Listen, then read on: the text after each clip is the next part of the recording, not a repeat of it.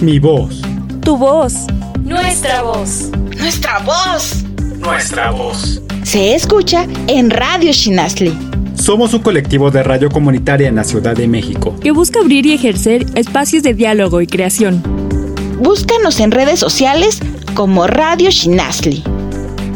Radio Shinastli. La voz de la cultura.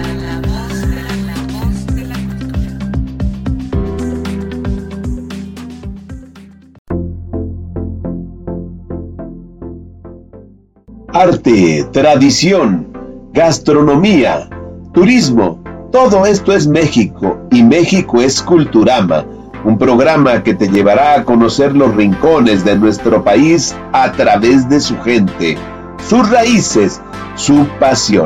Acompáñanos en este mágico viaje.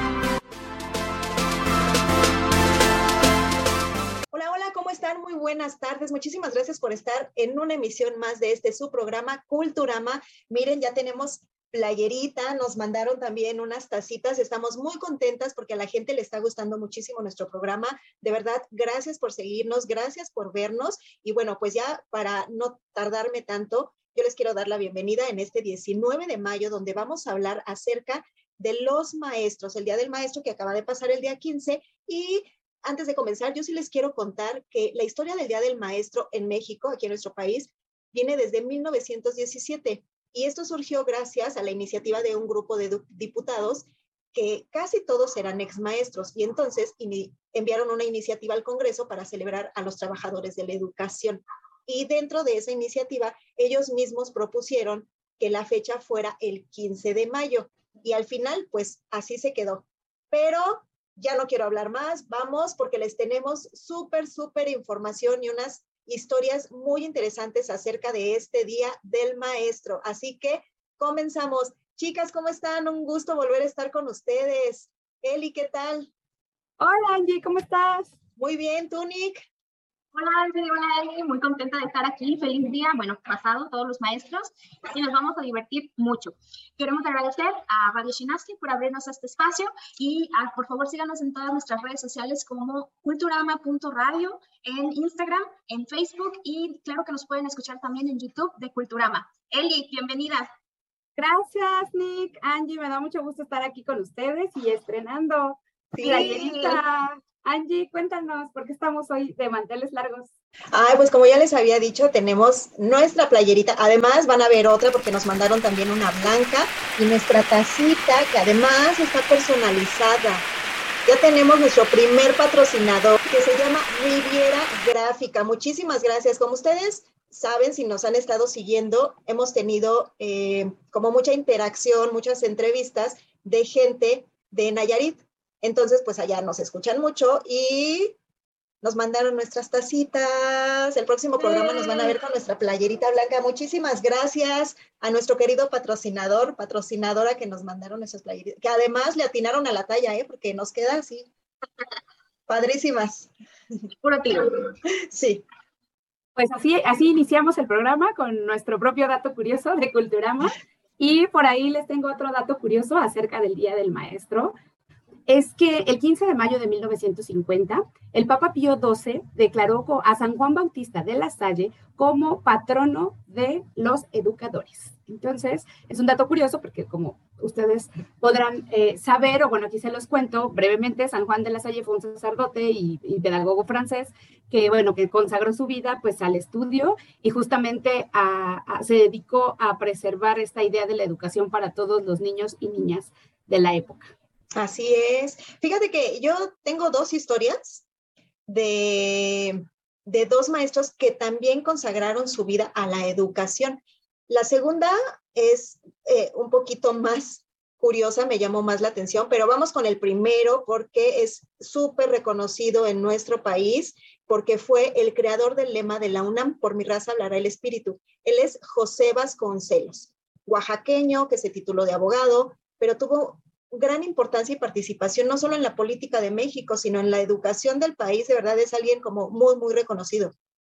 Fue secretario de Educación Pública durante, el gobierno de Álvaro Obregón y en 1914, después de fundar el Partido Constitucionalista Progresista, se convirtió en director de la Escuela Nacional Preparatoria. Además, fundó y presidió el Ateneo de la Juventud en 1909.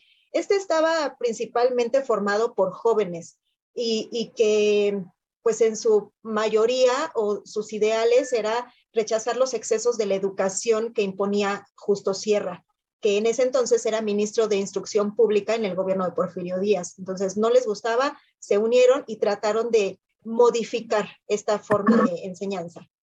José Vasconcelos además impulsó la educación indígena, la rural, la técnica, la urbana, o sea, él quería llevar educación a todos lados creó redes de bibliotecas, misiones culturales, escuelas normales, casas de pueblo, donde podía, él fundaba una escuela, pero estaba de verdad muy, muy comprometido con la educación del país, que además tenía mucho la idea de que debía de ser laica, debía ser gratuita y obligatoria, porque al momento de, de conjuntarse estas tres cosas, era como, como la sociedad iba a lograr un cambio que los iba a sacar a todos adelante. Por eso, él también fue el, precursor de la lucha contra el analfabetismo. Difundió mucho la importancia de la lectura, las artes, cultura, ciencia, etcétera, ¿no? Así como diferentes aristas de la educación. Y gracias a eso fue que le, le apodaron el apóstol de la educación. En 1920, el presidente Adolfo de la Huerta, que seguramente no lo recuerdan porque estuvo así un periodo súper cortito de, presidente en nuestro país, estuvo tan solo unos meses, pero él fue el que nombró eh, a Vasconcelos como rector de la Universidad Nacional de México.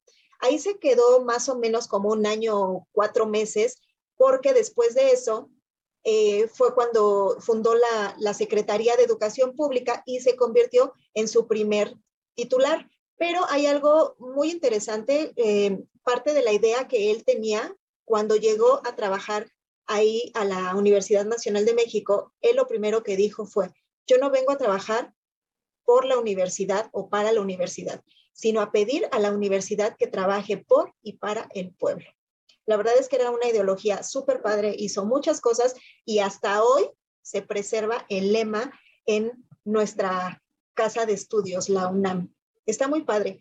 Pero fíjense que la otra maestra que les quiero contar, esa me, me, atrajo mucho su, su historia porque dedicó su vida a los niños totalmente. Ella sí fue contra viento y marea. Se llama Rosaura Zapata. Es, bueno, fue originaria de Baja California Sur. Estudió para maestra de primaria en la Escuela Nacional para Profesores, pero no se dedicó nunca a la primaria. Ella toda su vida se dedicó al jardín de niños. Estudió mucho, viajó, a las Europas para, para estudiar y aprender, porque ella lo que quería era crear jardines de niños en México. Ella pensaba que la educación debería de empezar antes de los seis años. Y sí lo logró. Eh, en 1902 obtuvo una beca de capacitación pedagógica en San Francisco y en Nueva York, pero en 1904 justo Sierra la apoyó para que se fuera a Alemania y luego Francia y luego Bélgica y luego Suiza y luego terminó en Inglaterra. Se fue a estudiar con súper poco dinero porque además era una época de hombres. Los que sobresalían eran los hombres. Entonces, eh, a ella solamente le daban en aquel entonces 400 pesos, que era una la nota, pero que pues realmente no le alcanzaba para gran cosa. Ella con, eh, pues con sus sus propios esfuerzos y con su propio dinero, se, a lo mejor no se costeaba el viaje, pero sí la permanencia en esos países. Bueno, pues ya para no aventarles tanto rollo, resulta que, que sí, pues ella ahí eh, aprendió muchísimo y cuando regresó a México fue que logró crear, instalar un gran número de jardines de niños, pero a lo largo de todo el país, no solo en Baja California o no solo en la Ciudad de México, a lo largo de todo el país. Incluso ella también es escritora, escribió varios libros sobre educación preescolar y se convirtió en inspectora general de los jardines de niños en la Secretaría de Educación Pública. Ya después, años más tarde, en el 52, le entregaron la medalla Ignacio Manuel Altamirano por sus 50 años de servicio docente. Y en el 54, que fue cuando se jubiló, le entregaron la, la medalla Belisario Domínguez del Senado de la República, igual en reconocimiento a su labor y a sus méritos en favor de la educación, que la verdad creo que es de aplaudirse doblemente porque como les dije hace ratito, ella pues estaba viviendo en una época machista y las mujeres eran prácticamente solo para, para estar en casa, cuidar a los hijos y, y hacerse responsables del hogar y agachar la cabeza y decirle sí al marido en todo lo que pedía, ¿no? Un dato súper curioso de ella que me llamó mucho la atención, ella nunca se casó y a pesar de dedicar toda su vida a los niños, nunca tuvo hijos. Ella de plano, este, pues se quedó solita, pero dedicó su vida a, a otros niños. ¿Cómo ven? Realmente una historia de aplaudir, porque como dices, era una época en donde los hombres se resaltaban y realmente la educación era muy limitada. Entonces, sí, qué bueno.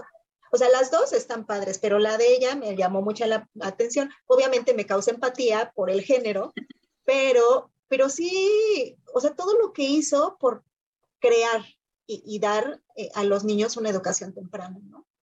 Además, esta cuestión de que los niños de infancia tenían también derecho, ¿no? A estudiar y obviamente Sí. tenían que poner políticas que, y, y cuestiones que se adaptaran pedagógicamente, porque si en este país pues la educación estaba de la fregada para los chiquitos, que a veces estaban en primero de primaria, ¿se acuerdan que, que en diferentes lugares eh, de la República, pues estaban mezclados, ¿no? Habían niños de 7 años estudiando 12 años, estudiando primera primaria, porque no, no estaban Sí. alfabetizados. Entonces, el hecho también de que hayan impulsado que los chiquititos fueran a estudiar, wow, es impresionante. Sí, padrísimo. Estamos hablando entonces acerca de maestros o personas que impulsaron la educación en nuestro país. Y justamente Andy mencionaba a alguien, primero, al principio decías que fue como toparon, ¿no? Ahí con Sí. José Vasconcelos, y después La apoyó. a Rosaura, que fue Justo Sierra. Y bueno, él también tiene una historia de, impulso en la educación en nuestro país, porque él fue educador, escritor, historiador, periodista, abogado, diplomático y político. Él consideraba que el país no podía desarrollarse si no había educación, entonces una de sus principales tareas fue promocionarla. Y, y ahí venía lo que comentaba Eli, que hizo que la primaria fuera obligatoria. Y quizá ahí toparon un poco porque él tenía un concepto de que la educación no tenía que ser una instrucción y también luchó mucho por la unificación lingüística del país, que era una de las cosas que, que limitaba la educación, ¿no? Que bueno, en este caso también tenía un apoyo de, se apoyaban mutuamente Rosaura Zapata y promovió la autonomía de los jardines de niños para los más chiquitos, educación para los más chiquitos. También reconoció el magisterio a nivel superior y dio un sistema de becas para los alumnos más destacados. De aquí vienen las becas. Además, también tiene una difusión para las bellas artes. Él dio una difusión para las bellas artes y ejerció como docente en la Escuela Nacional Preparatoria. Y fue uno de los directores de la Revista Nacional de Letras y Ciencias en, 1900, en 1889 y 1890. Estamos hablando que también uno de sus legados fue la universidad, la creación de la Universidad Nacional de México, que hoy conocemos como la UNAM, por ahí de 1910. Como periodista y escritor, tiene una obra, bueno, miren, ahí les va, es la evolución política del pueblo mexicano. La escribió entre 1900 y 1902. Es una síntesis muy profunda de la historia política de México, que está dividida en tres libros. El primero trata de las civilizaciones aborígenes y la conquista. El segundo es el periodo colonial y la independencia. Y el tercero, que en su época era lo más moderno, hablaba de la reforma y la era actual. Entonces, todo esto lo hizo también resaltar porque en el gobierno de, Francisco de Madero fue nombrado ministro de México ante el gobierno de España y representó en el Congreso Hispanoamericano de Madrid. Entonces, él dice, también viajaba mucho y conocía mucho. De hecho, él murió en esta ciudad eh, digo, en la ciudad de Madrid, en 1912, 13 de septiembre. Y cada 13 de septiembre celebran el, el, el aniversario luctuoso de, de, Justo Sierra. Y esta última vez hicieron una, una celebración, bueno, pandemia y todas estas cosas, hicieron una celebración un poco más ilustre para él. Él fue sepultado en la Rotonda de las Personas Ilustres y su nombre permanece en el muro del Palacio Legislativo. Wow, Oye, ¿sabes qué? Entonces ahorita ya me está cayendo el 20 de que por eso apoyo a Rosaura, para que viajara también. O sea, si él lo hacía, era como, como compartir, ¿no? Esa experiencia de los viajes en busca del aprendizaje. Sí, justamente ellos contemporáneos que trataban de, que la educación fuera impulsada en México. Claro que era, bueno, esta época del siglo XIX era muy importante para México en ese sentido, porque estamos hablando de que viene la revolución donde la gente ya no estaba conforme con lo que estaba pasando y parte de eso era porque estaba totalmente en una, si no era esclavitud, a lo mejor era una parte demasiado se me fue la palabra, como muy, muy oprimida y la educación era importante para eso, ¿no? Entonces ellos ahí, ahí fueron cuando empezaron a luchar. Y bueno, no voy a dejar de hablar de una mujer que también me gustó mucho su historia, que es sufragista, lideresa feminista y diplomática. Ella es Amalia González Caballero de Castillo Lendón. Este de Castillo Lendón lo tiene porque es, es, el apellido de su esposo. se casó, ella se casó con el historiador mexicano Luis Castillo Lendón. Pero ella es de Tamaulipas, nació en 1898. Ella es maestra normalista y estudió la licenciatura en lengua y literaturas hispánicas en la Universidad Nacional Autónoma de México. Además, estudió arte teatral, declamación en el Conservatorio de Música. Desde muy chiquita comenzó a estudiar de la mano de su mamá. Mi papá murió cuando era muy chica, entonces su mamá le, la impulsó para que siguiera sus estudios.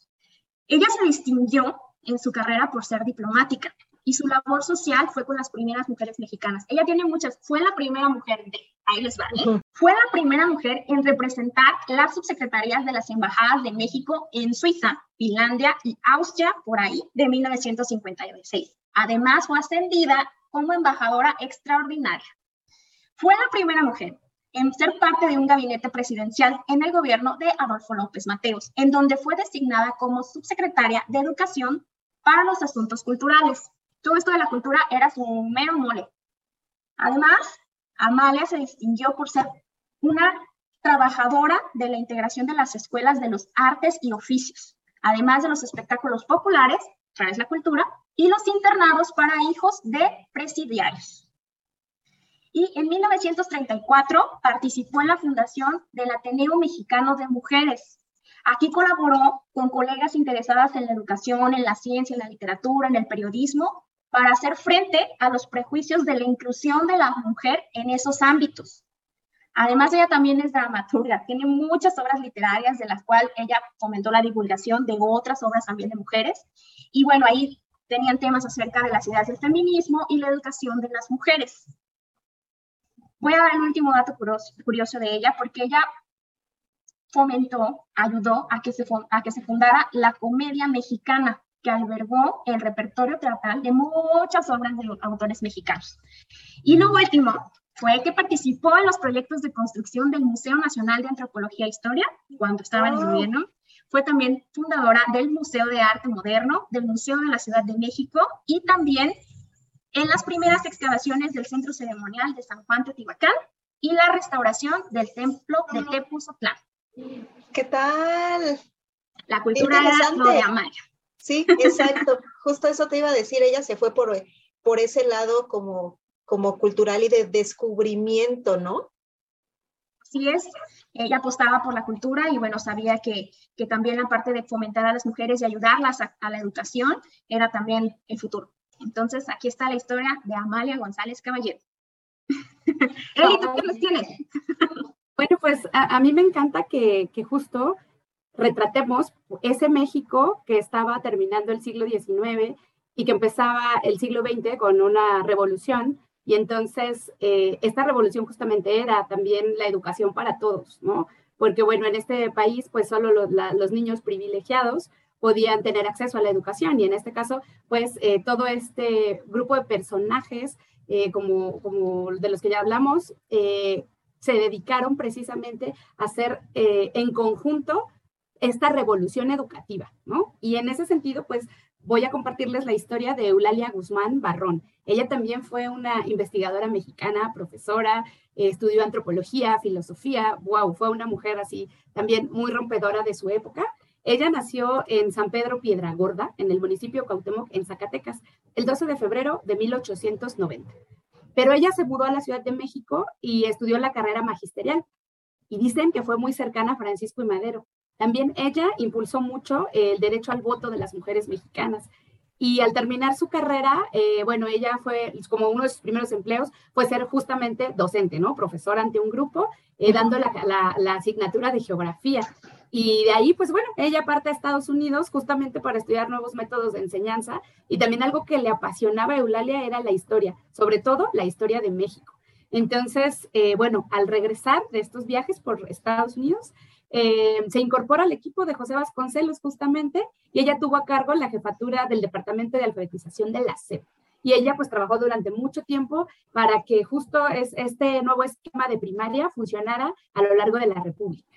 Eh, y ya para 1920 entra a la Facultad de Filosofía y Letras de la UNAM y fue compañera eh, de, política y todo esto con, de Rosario Castellanos, o sea, eso es también así como que me pareció wow, ¿no? Imagínense a las, a las dos en, las aulas. Eh, y bueno, pues ella poco tiempo después se especializó en arqueología y fue una de las primeras mujeres en hacer investigaciones antropológicas. Entonces, hubo por ahí una cuestión que a ella como personaje histórico la, apagó, digamos que hubo muchos debates sobre sus investigaciones y justo hoy, hoy se entiende de otra manera su historia, porque bueno, ser mujer y, una apasionada de la historia y una mujer que investigaba, que viajó por Estados Unidos, Europa y muchos lugares eh, para traer como esa educación al país.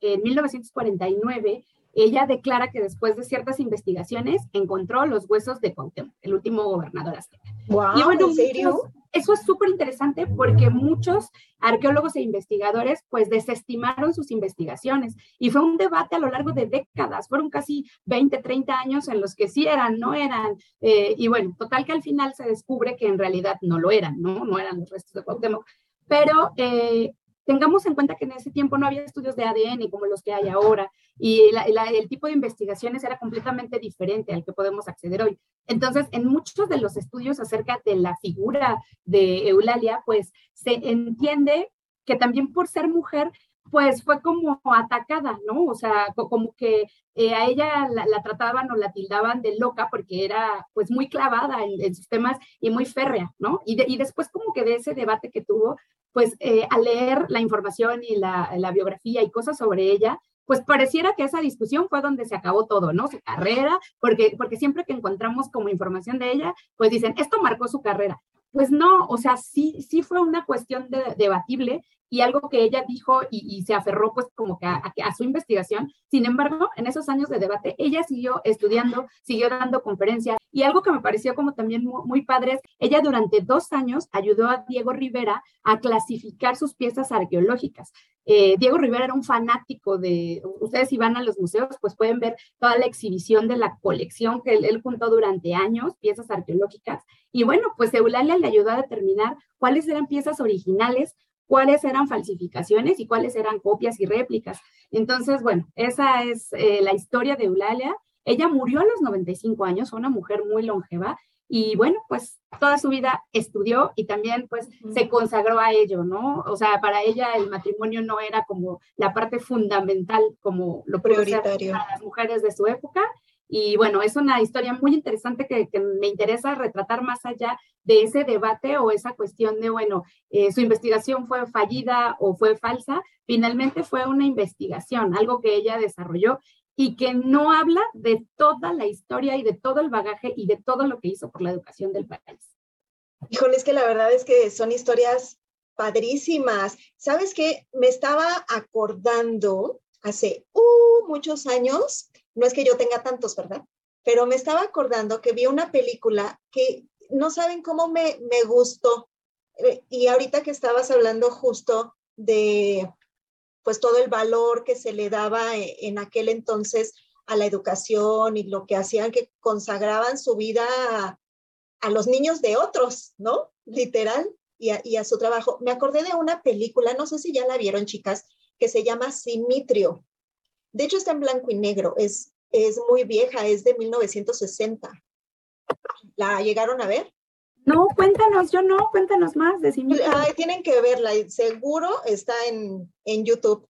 Fíjense que eh, esta película es protagonizada por José Elías Moreno y se desarrolla en un pueblito rural donde las escuelas todavía no eran mixtas, había escuela para mujeres, escuela para hombres.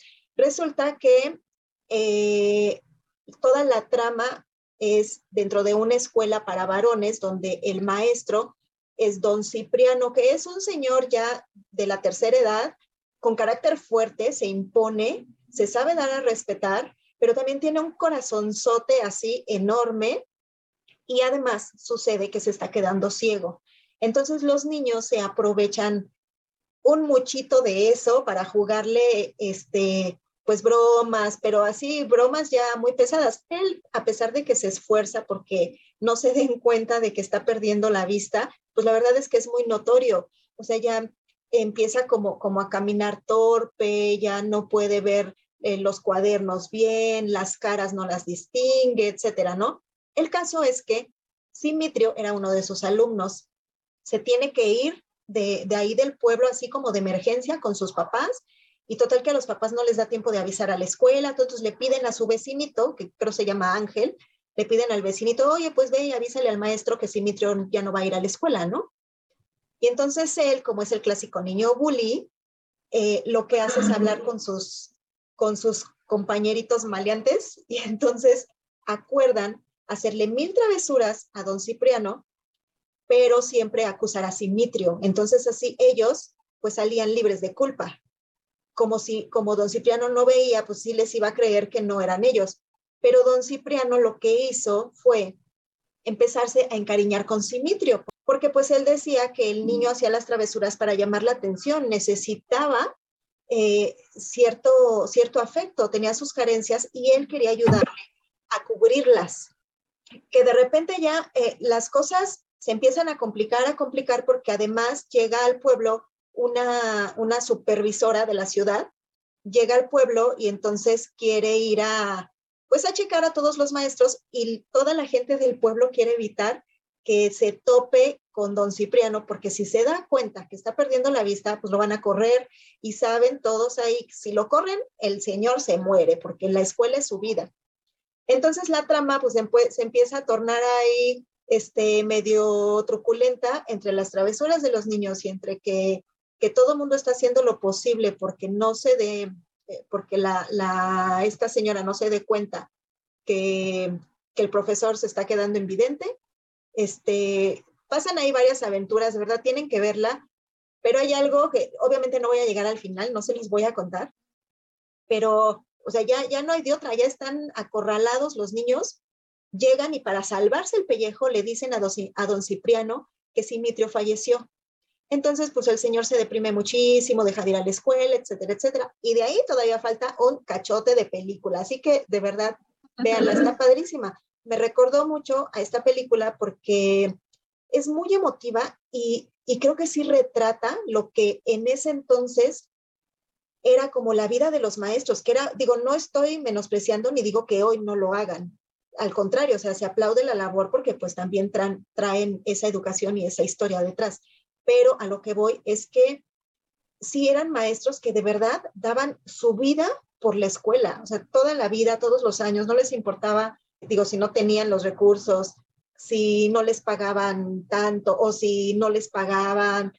Está de verdad muy, muy bonita. Eso es a lo que me, me recordó lo que estábamos platicando hace rato, que igual hay más películas de maestros, ¿no? ¿Han visto otra ustedes? Quiero rescatar lo que dice Angie, que es el, el, mensaje de las películas, donde los maestros eran a más, como decía, daban la vida por la escuela, por los niños, eran también una parte muy importante de la comunidad, porque eran parte eran como la autoridad, ¿no? Primero está a lo mejor el, el padre y luego el maestro mucho antes a lo mejor que el presidente municipal. Entonces, en esta película de Simitio se ve muy reflejado ese respeto que tiene la comunidad como el agradecimiento al, al profesor.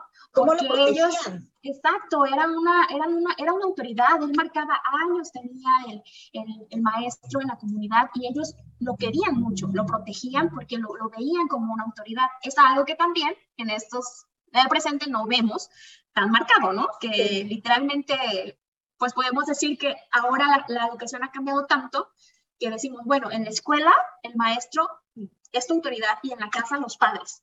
Y eso es lo que, en lo que esos tiempos se ven marcado. Yo lo veo también, hay una, hay una película que se llama La Maestra Inolvidable. Esta película es de 1969 y retrata también lo que mencionaba Angie, cómo es, cómo los maestros de la ciudad, bueno, las personas que estudiaban en la ciudad iban a los pueblos a, ejercer, a, tomar una escuela de una comunidad que estaba muy olvidada, en un pueblito muy olvidado, y ahí estaban los maestros al pie del cañón en estas comunidades. Y esta escuela, a pesar de que no es nada más de, en Simitrio es de solo niños, ¿verdad? La, escuelita. Sí. Aquí sí es una escuelita de niños y niñas, pero es una comunidad, un pueblito en donde la maestra se enfrenta, la maestra se llama Carmen, y ella se enfrenta al llegar no solamente a la educación de los niños, sino también de sus padres. Entonces ellos tienen ahí en el pueblito hay unos, unos conflictos entre familias, entre los Félix y los Piñeiro, y ellos eh, van a hacer que la maestra diga, híjole, bueno, resulta que no nada más vine a, a, enseñar a los niños, también vine a enseñar a, sus familias. Sí, y ella está muy comprometida con eso porque se ve como desde, desde el estudio, desde que empieza a enseñar en la ciudad, llega a la escuela y se compromete totalmente con este trabajo. Y estamos hablando de un pueblito en donde ella ve que hay muchos insectos, el calor y se enfrenta a miles de cosas, entre ellos a gente que literalmente le quiere hacer la vida de cuadritos, pero ella está al pie del cañón con sus niños. Y esta es una, es una película un poquito, bueno, esto es, este es el cine de oro, en donde era el drama total y esta, las, las historias de amor, pero me gusta mucho que la, que la maestra les enseña un poco de todo, ¿no? Desde cantar, desde poder, este, desde poder servir en, en su casa, como cocinar, como coser, etcétera, a todo. Entonces eso también tiene muchísimo valor porque los maestros no solo te enseñaban a leer, a escribir, sino también estos, estos detalles de que en la, casa a lo mejor tus papás en esa época pues, no sabían leer y escribir y ella lo vivió, por eso lo, lo, por eso es que tiene tanto amor a, a, a, a su trabajo, a enseñar.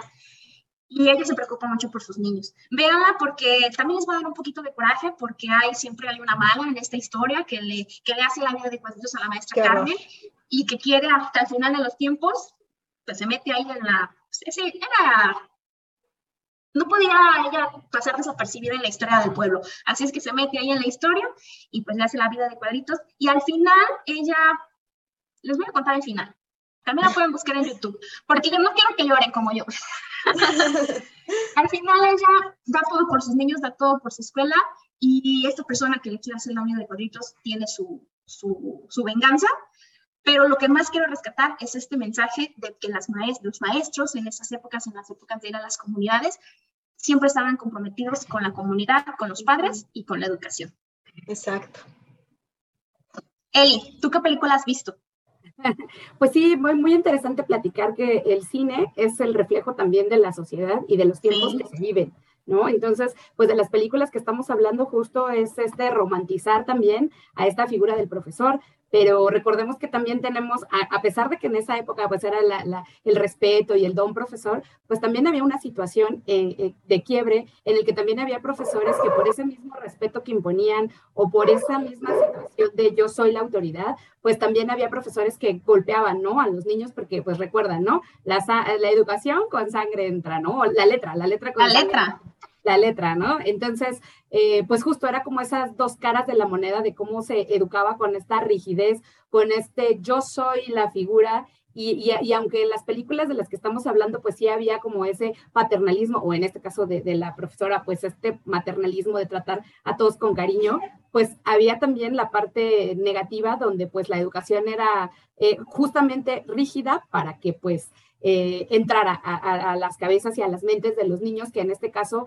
pues de alguna manera se veían como, como las esponjitas que iban a absorber el conocimiento, que creo que es un poco lo que en este siglo ha cambiado, ¿no? Ahora ya incluso hay eh, nuevas pedagogías en las que ya no se habla de el profesor, sino de el facilitador, ¿no? Ya no es como esa figura de autoridad que se sube a un... Eh, pues, pues eh, se acuerdan que antes los escritorios incluso estaban como un poquito elevaditos para que se incluso se vieran, ¿no? Como, como los alumnos hacia arriba. Ahora los alumnos están a la par del docente y el docente y el alumno intercambian todo su conocimiento. Y creo que esta es una evolución bien padre, ¿no? Ver, ver cómo, a lo mejor si le preguntamos hoy a un niño de cuarto de primaria cómo ve a su profesor, y a lo mejor le preguntamos a su abuelito cómo veía el profesor o si nos preguntan cómo veíamos nosotros a nuestros profes, es completa, son décadas, generaciones y, y cosas completamente diferentes. Sin embargo, pues lo más importante de, de esto, aunque hayan cambiado las épocas, pues es que todos los niños y las niñas tengan derecho a la educación, que las infancias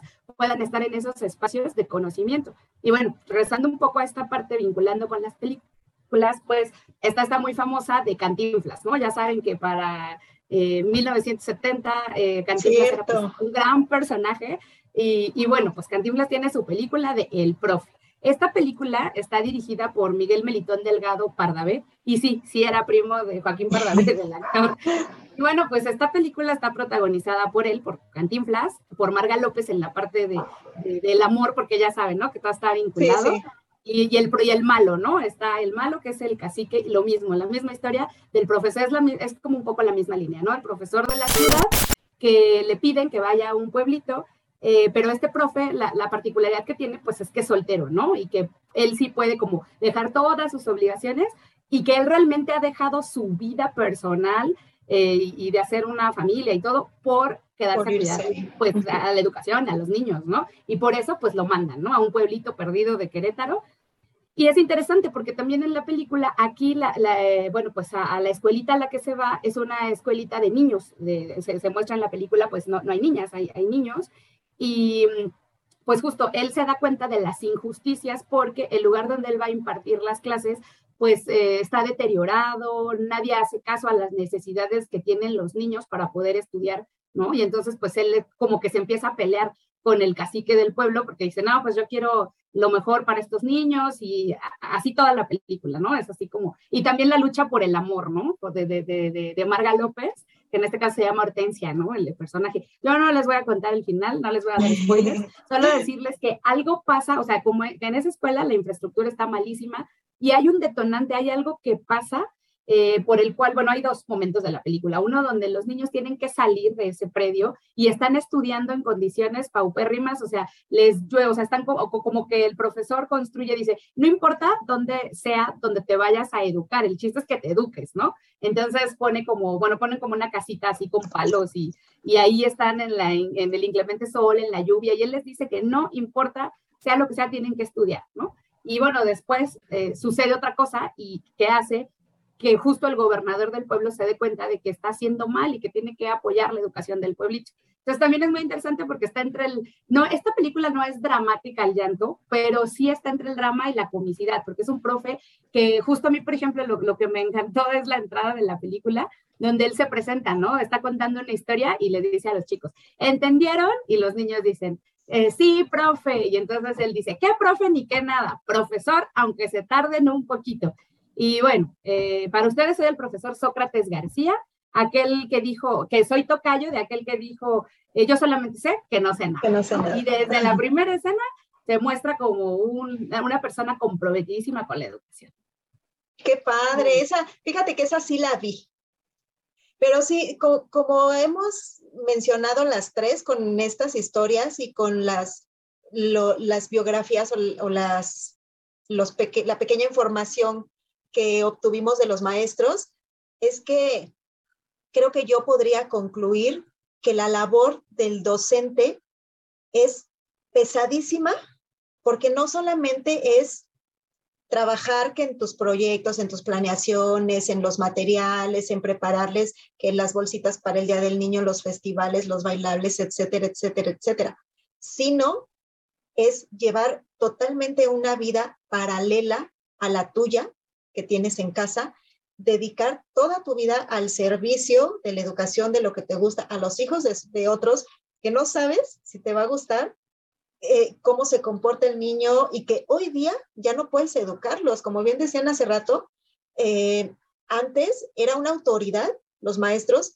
y si el maestro te pegaba, si el maestro te gritaba, si el maestro te jalaba las orejas, te aguantas y te iba peor en casa si el maestro daba una queja. Ahora no. Ahora creo que los maestros han perdido un poquito de eso y muchos niños también se aprovechan. También eh, quiero destacar que, que la labor de ellos, digo, es, yo creo que por lo menos yo no podría ser maestra por cuestión de paciencia. Necesitan amor, vocación, paciencia, este conocimiento y conocimiento de todo, sobre todo los maestros de educación básica que, que dan todas las materias. Si te especializas en una, bueno, pues ya, pero maestros de educación básica que dan todas, no, de verdad, mis respetos, muchísimas felicidades a los maestros, aunque ya sabemos que ya pasó su día, pero de verdad, muchas felicidades y, pues sí, ponernos de pie ante la gran labor que hacen. Sí, así es, Angie. Felicitarlos a todos de parte de Culturama, de Radio Shinastli, porque como dices, no solamente es, una, es, es un trabajo, es una vocación y todo, y este amor que les ponen a cada una de sus clases. Felicidades a todos los maestros que no solamente enseñan lo que vienen en los libros, sino que también se van al valor, a poder enseñar, están generando los, los los ciudadanos, los futuros ciudadanos de este país. Y claro que la primera educación empieza en casa, así es que, ojo papás, de repente son los primeros que topan la educación y que los maestros hagan su trabajo, así es que yo creo que ellos tienen que tener un poquito todavía más de paciencia con los papás y felicidades a todos ellos, de verdad. Grandiosa la labor de los profesores, docentes, facilitadores, como, como ahora se, se le llama, ¿no? O bueno, esta corriente en la que finalmente pues hay un intercambio. Y yo creo que esto es padre que si nos están escuchando los estudiantes, pues eh, se den cuenta de la joyita que tienen enfrente, ¿no? Porque muchas veces eh, pues todos fuimos estudiantes y todos en algún momento fuimos esos que aventaban la bolita o que no se callaban en el grupo pero pues es súper valioso acordarse de esa, de esa época en la escuela porque es tu segunda casa, ¿no? O sea, después, o sea, pasas la mitad del día en la escuela y la mitad del día en tu casa, entonces eh, es padrísimo recordar esa época en la que pues había alguien que, que, pues con quien puedes contar más allá de tu casa, ¿no? Para, para todo. Incluso creo que los profesores también llegan a ser las de psicólogos, este, no sé, se emocionan, lloran, sufren por lo que viven sus estudiantes, ¿no? Y eso también es como algo que es muy de agradecer. También, eh, bien lo mencionaban, ¿no? Depende pues también del grado en el que estén. Y yo también mando una, en estos momentos de mi vida, mando una felicitación especial para los profes de secundaria, porque esas bestias peluditas de secundaria, wow, o sea, de verdad, yo, a mí me gusta, yo, yo, yo creo que sí querría eh, continuar en algún punto con docencia, pero pues sí, es una labor titánica con niñitos de secundaria que están cambiando, entonces saludos a todos los profes. bueno, Angie, Nick, pues me encantó haber compartido con ustedes este día de los profesores y en este programa de Culturama, en el que pues hacemos un, pequeño homenaje a todos ellos. Y bueno, pues los invito a que nos sigan escuchando, pues eh, vía Radio Shinasli en YouTube, en nuestras redes sociales y síganos también en Instagram. Que estén muy bien. Nos vemos. Radio Shinastli. Mi voz. Tu voz. Nuestra voz. Nuestra voz. Nuestra voz. Se escucha en Radio Shinasli. Somos un colectivo de radio comunitaria en la Ciudad de México que busca abrir y ejercer espacios de diálogo y creación. Búscanos en redes sociales como Radio Shinasli. Radio Shinastli. La voz de la cultura.